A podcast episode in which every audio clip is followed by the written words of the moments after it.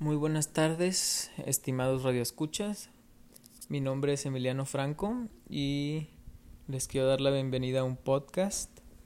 En este podcast trataremos el tema de la sordera, más específicamente veremos la vida de una persona que sufría de sordera.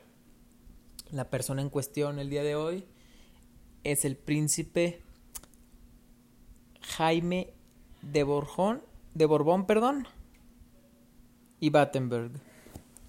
Eh, este príncipe, el príncipe Jaime, fue un príncipe español que debido a, a la sordera eh, fue obligado a renunciar su título para la corona española, pero él a, a, lo largo de su vida intenta recuperar el título que él creía que debía ser suyo por ley, no porque estuviera sordo o algo le tendrían que haber quitado el dicho título.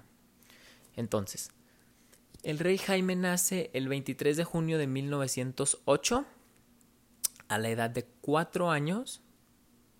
Es cuando sufre una infección en ambos oídos que no se trató bien eh, y las, las, las opciones correctivas como era una cirugía, realizarle una cirugía, falló también, lo que causó que no solo estuviera completamente sordo, sino también que se quedara completamente mudo, lo que pues en esos tiempos eh, era casi, casi por así decirlo, era un sello de exclusión total. No hablar, no escuchar, era, era algo que sí podía destruir la vida. Y más hablando de una figura tan importante como, la, como lo es pues la corona española, porque hay que recordar que en esta, en esta época, 1908, este, el 1900, la corona española todavía era la autoridad.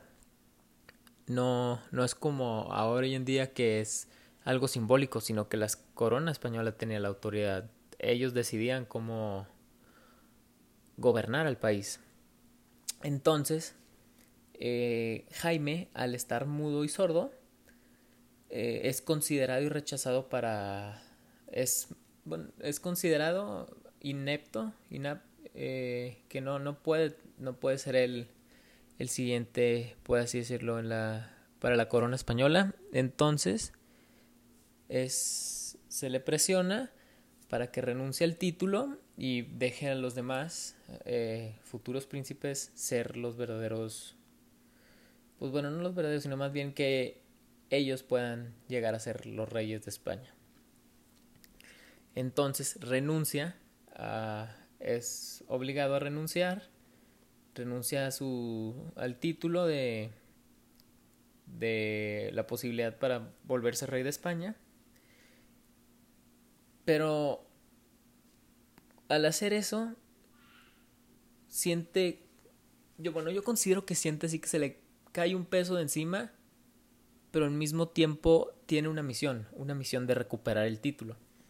Entonces viaja, se casa con una aristócrata italiana, tiene hijos con ella, su matrimonio no dura, se divorcian y luego conoce y se casa con una cantante de ópera alemana, la que le había ayudado a comunicarse mejor, saber cómo comunicarse a pesar de ser mudo, pesar de ser sordo.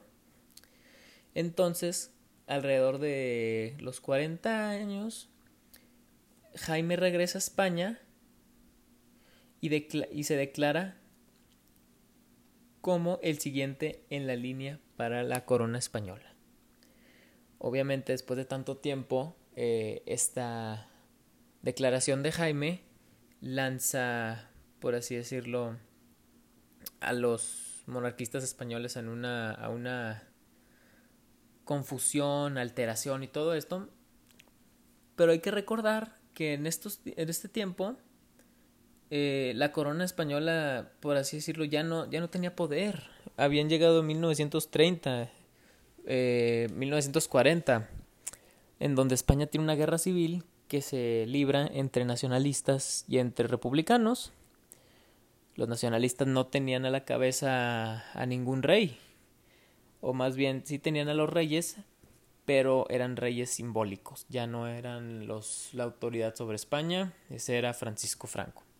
Pero a pesar de esto, Jaime pelea para el título de poder ser rey de España. Y aunque no lo logra, peleó hasta 1975 por él.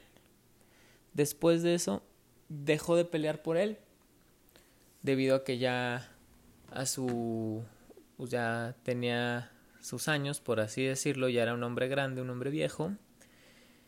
Y tiempo después muere sin poder haber sido por el rey de España. Pero lo que nos deja su biografía es el de una persona que nunca dejó de pelear.